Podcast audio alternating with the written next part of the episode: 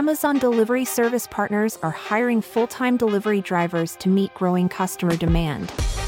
Receive compensation of at least $20 per hour at select stations, plus benefits, and a sign on bonus of $2,000 from participating DSPs if you apply now. No delivery experience required. Must be 21 years or older. Terms apply. Apply today at amazon.com forward slash driver. That's amazon.com forward slash driver.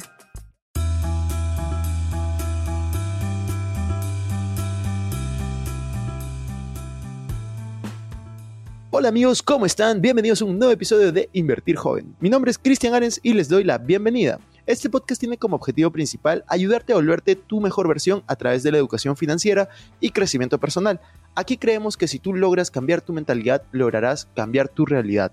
Es por eso que normalmente hablamos de inversiones, finanzas personales, emprendimiento y crecimiento personal, aunque a veces hablamos de otros temas que nos causan interés. La frase de este podcast es, el dinero es un excelente esclavo, pero un pésimo amo.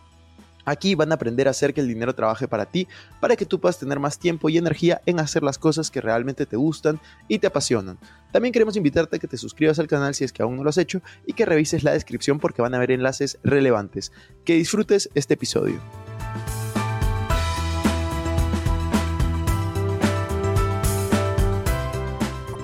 Roque, ¿cómo estás? Muchas gracias por, por aceptar esta, esta entrevista. Sé que tu tiempo está súper apretado, así que muchas gracias. Muchas gracias a ti, Cristian. Siempre a disposición. Roque, cuéntanos un poco, quiero, quiero ir directo al, al grano. Vi, vi, un poco tu educación, que estudiaste en Santa María, estudiaste en la Católica aquí, luego hiciste maestría afuera, en, en Inglaterra, y luego te fuiste a hacer también estudios en, en Estados Unidos.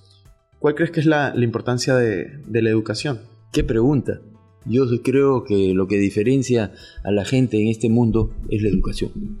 No es el dinero, no es la ropa, no es el carro.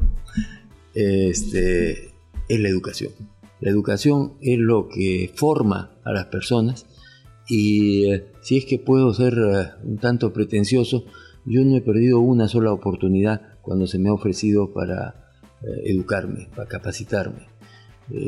Seguramente algo tendrá que ver mi, propio esfuerzo personal, pero definitivamente eh, haber estudiado en el colegio que me tocó estudiar, en la universidad, la mejor universidad del Perú, que es la Pontificia Universidad Católica del Perú, por los rankings, no quiero ser pretencioso, y luego eh, haber tenido la posibilidad de educarme en Europa eh, también me formó mucho, así que me, me hace sentirme muy satisfecho de lo que, lo que pude hacer con respecto a educación.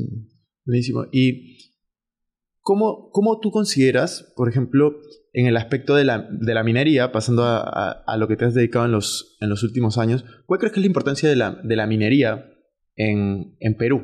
La industria minera es uh, una actividad que mucha gente considera un tanto antigua, un tanto decadente y mucha gente no entiende que la industria minera es probablemente la industria en el Perú que más tecnología usa, la más globalizada de todas, porque competimos con todo el mundo. Es una industria que se ha desarrollado, y estoy hablando de la minería formal, la minería responsable, la minería moderna, eh, que utiliza todos los mecanismos de tecnología que se puedan utilizar hay muchísima innovación en la industria minera. Por ejemplo, en la exploración geológica se utilizan mucho los drones. Hoy día que se está hablando en la guerra entre Rusia y Ucrania de los drones, bueno, en geología se viene utilizando hace muchos años. La robótica en el interior de las minas, en, eh, la explotación eh, minera, los GPS en los camiones, estos camiones enormes, ya son camiones que no, que no llevan choferes.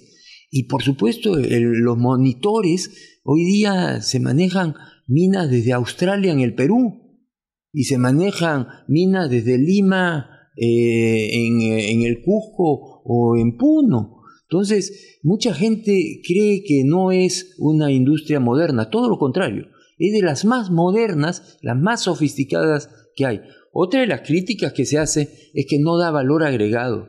Y el valor agregado, a decir de Luis Carranza, para mí, el, menor, el mejor ministro de Economía que hemos tenido en los últimos años, por los resultados, ¿ah? por el crecimiento económico. Él siempre repite que valor agregado no es solamente la transformación del metal en un producto de consumo, sino la integración de la industria minera con el resto de la economía. Cuando uno ve que por cada puesto de trabajo directo en minería se generan nueve puestos indirectos en el resto de la economía, según el Instituto Peruano de Economía, pues uno se da cuenta de que hay mucho más que la simple extracción del mineral. Cuando uno se da cuenta que la industria metalmecánica del Perú depende de la industria minera para todos los equipos que se utilizan en flotación, en, metalurgia. Cuando uno ve que el catering se ha desarrollado tanto, bueno, eso es pues eh, mucho producto de que la industria minera contrata mucho de esto en zonas muy inhóspitas, rurales, en zonas que necesitas llevar casi de todo. Y cuando vemos que la infraestructura en el Perú se ha desarrollado tanto, eh, es producto de que hay una actividad económica al final de esa carretera, al final de esa línea de alta tensión, al final de ese ferrocarril. En el Perú, y quiero solamente puntualizar eso en términos de infraestructura, la industria minera consume el 50% de toda la electricidad que se produce en el Perú. El Perú es competitivo a nivel mundial por tener un costo de energía barato. Eso es producto de que hay una industria que demanda esa energía. La industria minera consume el 50% de toda la energía. Justifica que hayan pues hidroeléctricas, que hayan eh, parques eh, solares y parques también eólicos. Y eso creo que es eh, también valor agregado. Yo he trabajado más de 40 años en la industria minera y sí, soy un convencido de que la industria minera contribuye enormemente a luchar contra el centralismo que nos agobia, a luchar contra la informalidad que nos agobia, a luchar contra la corrupción que nos agobia.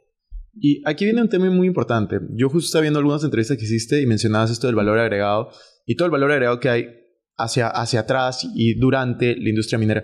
¿Qué crees que falta para que haya esa transformación que tú mencionabas de no solamente, por ejemplo, exportar cobre como materia prima, sino exportar productos relacionados a esta materia prima. En eso estamos. Creo que es eh, indispensable promover eso. Y hoy día que el costo de energía, regreso a la energía, en Europa ha crecido tanto producto de que ya no tienen el gas ruso, bueno, eh, estamos conversando, por ejemplo, con la industria alemana para que vengan y se instalen acá y utilicen nuestro cobre. El cobre es el metal del medio ambiente, el metal del futuro. Los carros eléctricos van a consumir cuatro veces más cobre de lo que están consumiendo hoy día los eh, carros a combustión. Y, y, hay países como Alemania, como Suecia, que ya se han fijado la meta que para el 2030 o el 2040 no habrán carros a combustión, todos serán eléctricos. No va a haber suficiente cobre en el mundo para poder suministrar ese cobre.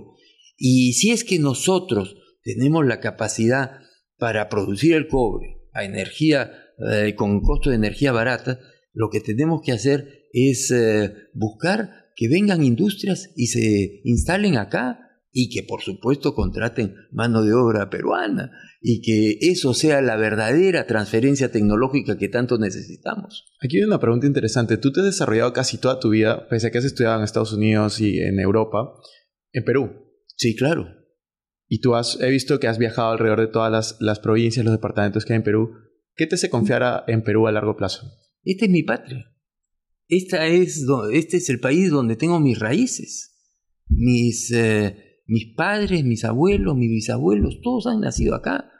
Y mi familia, bueno, nos sentimos pues enraizados con el Perú. El Perú es un país maravilloso. Yo sé que tenemos nuestros problemas, que no todos los peruanos son buenos, pero que la gran mayoría lo son, lo son. Y que es un país que tiene una diversidad extraordinaria en turismo, en agricultura, en minería, en industria, en fin, creo yo que cada quien con lo suyo.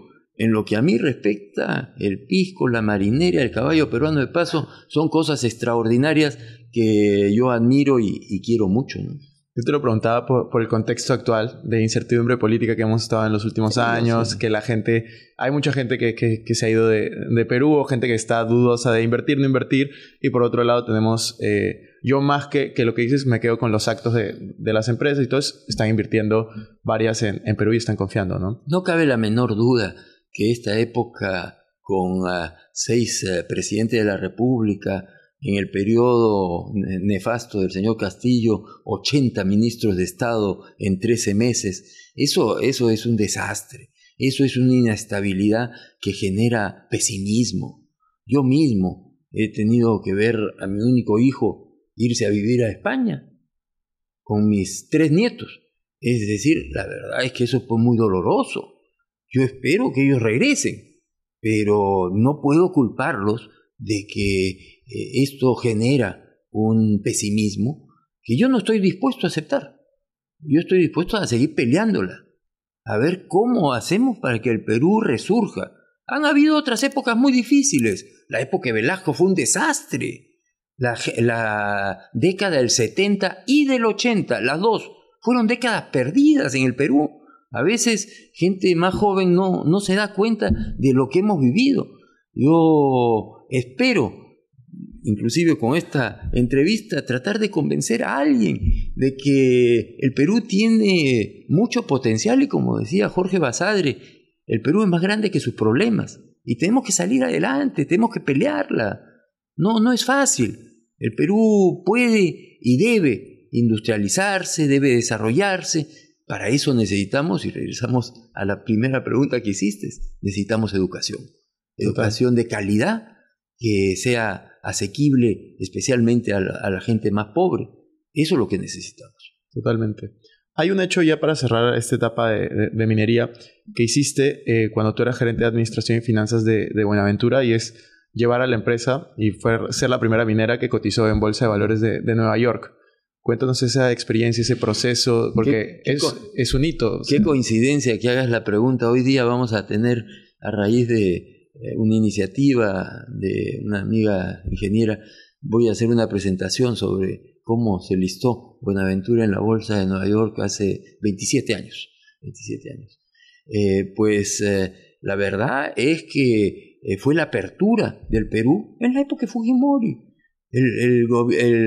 la Bolsa de Valores de Lima se abrió a capitales internacionales, comenzó un boom de valores y un banco de inversión se nos acercó y nos dijo, eh, ustedes podrían ir a la Bolsa de Nueva York. Y bueno, eh, comenzamos a ver esa posibilidad y finalmente el, el, año 96 logramos el listado de Buenaventura en la, en la Bolsa de Nueva York muy exitoso y eh, fue un proceso donde tuvimos que hacer lo que se denomina un roadshow, viajar por todas partes del mundo, visitar inversionistas, porque no se olviden que en el mundo de los negocios el toque humano todavía es fundamental y seguirá siéndolo. El toque humano, que a uno, a uno le crean lo que uno está diciendo, que uno dé la cara y diga, nosotros somos una empresa de gente decente que queremos sacar adelante eh, Buenaventura y para eso necesitamos más capital y, la emisión en la bolsa lo que representó este, fueron 170 millones de dólares, estando hablando de hace 27 años, es mucho dinero, y nos ayudó primero a pagar las deudas que teníamos y segundo a sacar adelante una serie de proyectos. Mucha gente cree que esto de la bolsa es simplemente especulación. No, el verdadero objetivo de estar listados en una bolsa es levantar capital, porque no se trata de ir donde una persona y que saque la billetera y te dé el dinero. Se, trata del, eh, de la aldea global, donde le pedimos a los inversionistas, a los fondos de inversión, que vengan a invertir en Buenaventura. Fue una experiencia muy interesante y fuimos pues la primera empresa minera latinoamericana en inscribirnos en la, en la Bolsa de Nueva York. Sí, y todo bonito, así que felicidades por eso, fue increíble. Y eso, eso significa una disciplina para la empresa, porque quien esté inscrito en una bolsa tiene que comportarse al igual que el tope, la más exquisita empresa. Hoy día que se habla de ESG, o ASG en castellano, ambiental, social y gobernanza. Gobernanza. La gobernanza es pues la transparencia en los negocios, la transparencia en eh, las operaciones, el cuidado del medio ambiente, el respeto a las comunidades y por supuesto la eficiencia operativa. Roque, cambiándote un poco de tema, hay, hay algo que a mí, yo siempre le hago esta pregunta a, personas que admiro, que me parecen súper súper exitosas y que han logrado varias cosas importantes en su vida y es, Tú has logrado llegar al, al tope empresarial. ¿Cómo manejas el, el, balance de tu vida? No es fácil, no, no, claro que no es fácil. Yo mirando para atrás siempre digo, seguramente de repente mi hijo escuche esta presentación, siempre digo de repente le debí dedicar más tiempo y siempre debí dedicar más tiempo a la familia. Sí, sí, seguramente. Pero eso nos va a pasar a todos. Siempre habrá algo pendiente que debimos hacer o que pudimos hacer mejor. De lo que se trata es de hacerlo pues con todo optimismo, buscando la felicidad de la gente que te rodea y, por supuesto generando esa actividad económica que le permita a la gente eh, tener un puesto de trabajo. ¿no?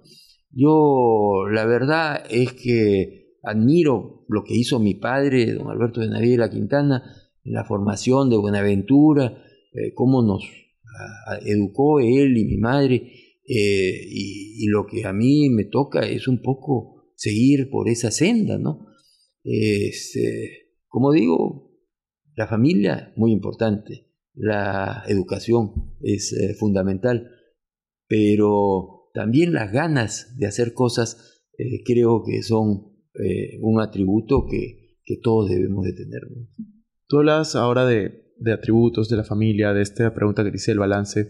¿Cuáles crees que son los principales hábitos en tu vida? O sea, no solamente de, estudio, de negocio, sino, por ejemplo, de, para mantenerte en buena forma, educación, lectura, lo que, lo que tengas en este momento de, de tu vida. Bueno, la verdad es que soy pues eh, eh, medio estructuradito, como dice mi esposa, este, y no le falta razón. Yo soy de hacer ejercicio todos los días y de leer todos los días. Y por supuesto mis actividades profesionales. ¿no? Y ahora estamos en el Colegio de Ingenieros apoyando a la Ingeniería Nacional.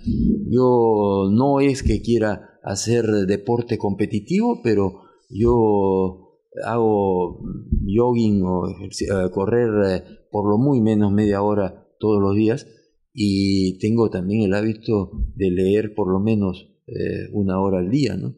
Este, llevo registro de las cosas que hago. También me gusta viajar, por supuesto. Yo soy de los que creo que eh, viajar, conocer otros lugares en el mundo, te abren la mente. Creo que aprender idiomas te ayuda a comunicarte con el resto del mundo. Creo que la educación te permite el diálogo con la gente y en general la lectura, de la cual yo no fui tan, ah, tan ah, abocado a ello eh, cuando estudiaba ingeniería, porque los que estudiamos ingeniería no somos grandes lectores. Creo que en eso la educación en la ingeniería falla un poquito. Debieron de insistir en que leyéramos más en el caso de, de mi, alma mater en, la Universidad Católica, pero eh, después, con los años, me he vuelto pues un lector compulsivo y si es que eh, tengo unos minutos libres, estoy leyendo ya sea en el teléfono, estoy leyendo en un libro, ¿no? Así que sí, invoco a que la gente lea más y, y bueno, se eduque. Finalmente es una educación, una autoeducación. Dos preguntas cortas de lo que dijiste. Dijiste que llevas registro de lo que hacías. ¿Dónde llevas ese registro? En mi teléfono. Ah, en tu teléfono. ¿Tienes una aplicación o en...? Bueno, el, eh, el, Books, el, eh, la, la, aplicación de Amazon. Ah, ahí puedo leer y ahí me, me lleva qué libros estoy leyendo. Y luego también tengo mis notas. Y esa era mi, mi, otra pregunta. ¿Qué tipo de libros lees? O sea, ¿lees ficción, no ficción, ambos? No, no, esencialmente no ficción. Esencialmente no ficción. Casi no leo novelas, pero algunas novelas leo. Me gustan las novelas historiadas, pero me gustan temas de, de economía, temas de, de técnica. Este, eh, últimamente he leído libros que este, tienen que ver con tecnología, que me, interesa mucho, eh, y en general eh, leo una diversidad de temas. Buenísimo. Y corrígeme con lo que voy a decir. Tú cuando fuiste CEO de Buenaventura, eran 15.000 personas que trabajaban para la empresa, ¿cierto? Aprox. Sí. Eh, ¿Cuál crees que fue el mayor aprendizaje que te llevaste de, poder dirigir una organización tan, grande durante tantos años? Repetir hasta el cansancio, somos equipo. Somos equipo. Yo eso es lo que transmitía en Buenaventura como tiene que ser. Y acá en el Colegio de Ingenieros también les digo, somos equipo. Yo no puedo hacer todo. Yo necesito confiar en mis gerentes, necesito confiar en la gente que trabaja y que, ellos se sientan parte de la empresa. Ese sentido de propiedad. El otro día me invitaron a ser panelista en, en ESAN por los 60 eh, años de fundación y fui panelista nada menos que del rector de la Universidad de Stanford. Wow. Y estuvimos hablando pues del emprendedurismo y yo les decía, yo quiero compartir con ustedes que las empresas, por más grandes que sean, tiene que ser hecha por emprendedores. Cada quien en su posición. No puede ser que se sientan pues empleados que les dan la orden. Eso no existe. Tiene que haber en el departamento de logística ideas para mejorar la logística. En el departamento de operaciones, ideas tecnológicas para mejorar las operaciones en el departamento de geología, cómo hacemos para ser más eficientes en la exploración.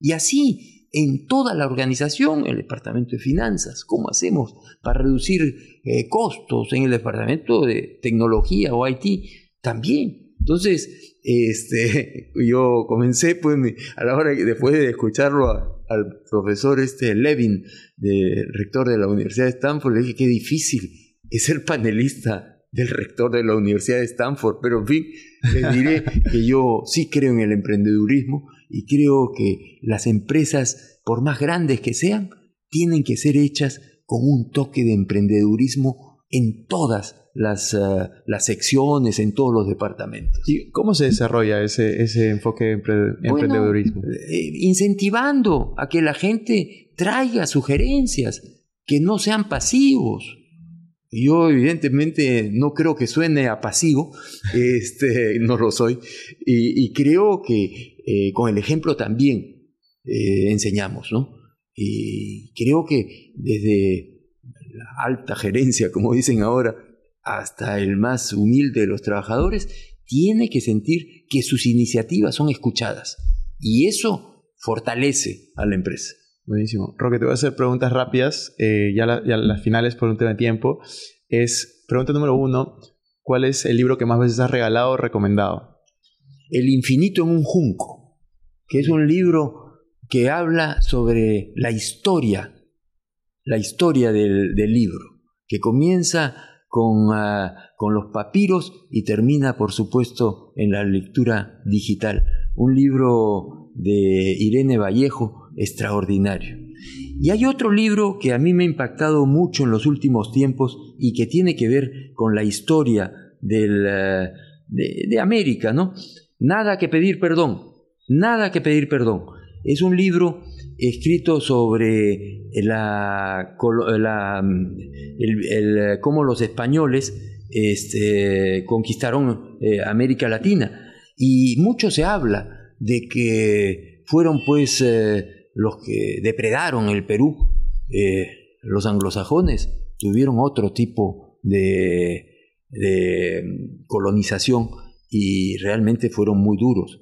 Pero España nos dio la religión, nos dio el idioma y en el fondo la razón por la cual el imperio incaico este, sucumbió ante 180 españoles fue porque estábamos en una guerra civil y porque entre peruanos no supimos dialogar. Es un libro de Marcela, Marcelo Gullo, que es un argentino que vive en, eh, en España. Muy interesante, es como para, para leerlo. Y últimamente, por supuesto, un libro que también me ha impactado mucho de un autor eh, peruano que mm, se llama Francisca, la hija de Francisco Pizarro, lo ha escrito Alonso Cueto, Alonso Cueto, un libro muy interesante que yo también invoco. Otro que también me ha impactado últimamente es Las nuevas rutas de la seda, escrito por Peter Frankopan. Es una traducción, que es un profesor de la Universidad de Oxford. De Oxford. Cómo China está copando el mundo. Las nuevas rutas de la seda. Wow. Me pediste uno y te he dado cuatro. Perdón eh, que me extienda, pero, pero podría seguir hablando de libros y no, no quiero aburrir acá, acá leemos mucho, así que vamos a apuntar eso. Bueno, esos libros, yo no sé si alguno de ellos los, lo has leído. Ninguno de esos cuatro. Comienza, cuando veo los escaparates de los libros y comienzo que de 10 o 12 he leído cuatro o cinco me preocupo. Pero en fin, este, es una preocupación muy positiva. Sí, no, a mí me encanta leer también. Yo leo 40, 50 libros por año. Y es, no, te no, te quiero decir cuántos leo. ¿Cuánto, ¿Cuánto lees tú? Yo estoy ahora leyendo por encima de 100. Wow. Sí. Uno cada tres días, aprox. Bueno, depende del volumen del libro. Qué interesante. Este, sí. Acá viene la siguiente pregunta una frase que, te guste mucho, una frase que te repitas mucho o que tú repitas, aparte de la de Somos Equipo que ya la mencionaste, una frase que, tú te repitas mucho o que la repitas mucho. El Perú es más grande que sus problemas. Genial. De, de Basadre. Aquí viene otra pregunta corta y es, hay mucha gente que nos escucha que es joven que no necesariamente tiene mucho dinero, tienen 100 dólares. Si solo tienen 100 dólares, ¿qué le sugerirías hacer con esos, con esos 100 dólares? Que es todo su patrimonio. No, yo creo que tienen que cuidar sus gastos. No, no creo que con 100 dólares vayan a hacer una gran inversión. Eh, definitivamente lo pueden invertir en, su propia capacitación y educación. Ese es el mayor de los patrimonios. ¿Cómo te gustaría ser recordado? Como un pata más. Y la última pregunta es, este podcast se llama Invertir Joven, este podcast más escuchado de, de negocios en Perú hago una pregunta siempre a todos mis invitados, ponle en porcentajes, eh, o como tú prefieras decirle, y es, ¿cómo inviertes tu dinero? Es decir, eh, voy a inventar, 20% en inmuebles, 80% en negocios, o ¿cómo está dividido tu, tu patrimonio, tu portafolio? Yo tengo la, la suerte de haber invertido en la educación de mi hijo. Mi hijo estudió en la Universidad del Pacífico, después se fue a hacer una maestría, un MBA en ESADE, y luego sacó una maestría en el London Business School y se ha especializado en finanzas. Él se ocupa de mis finanzas. Yo la verdad es que hasta la educación me ha ayudado para poder invertir mejor. La verdad es que creo que hay un mundo de, de inversiones y uno no necesariamente conoce de todo. Si es que eh, concentraría mis riesgos, creo que no sería lo más adecuado. La teoría del portafolio es clarísima. Hay que diversificar los riesgos, hay que buscar oportunidades de inversión y eso es lo que, lo que hacemos nosotros. Buenísimo. Roque, ¿algún mensaje que quieras decir para cerrar esta, este podcast?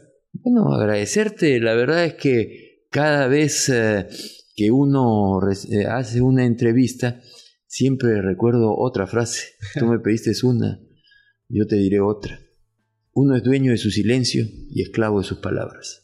Y lo que me permite a mí una entrevista es reflexionar sobre las cosas que he dicho y, sobre lo que hay que pensar para ser mejor persona.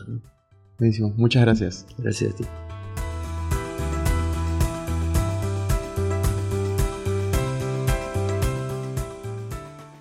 Bueno amigos, eso fue todo por este episodio. No me quiero ir sin antes invitarte a que te suscribas a mi canal de YouTube. Me puedes encontrar como Christian Arens. En la descripción van a encontrar los links para estar conectados en mis demás redes sociales también. No se olviden de visitar nuestra página web invertirjoven.com donde van a encontrar información de finanzas personales, inversiones y emprendimiento. También nuestra web arenschristian.com donde encontrarán información de mis conferencias, libros y cursos. Recuerda que si te gustó este episodio sería genial que te suscribas, dejes un review con 5 estrellas y compartas el episodio para poder ayudar a más personas Gracias por estar aquí conmigo. Es hasta la próxima semana y recuerda que la frase de este programa es, el dinero es un excelente esclavo, pero un pésimo amo. Chao, chao.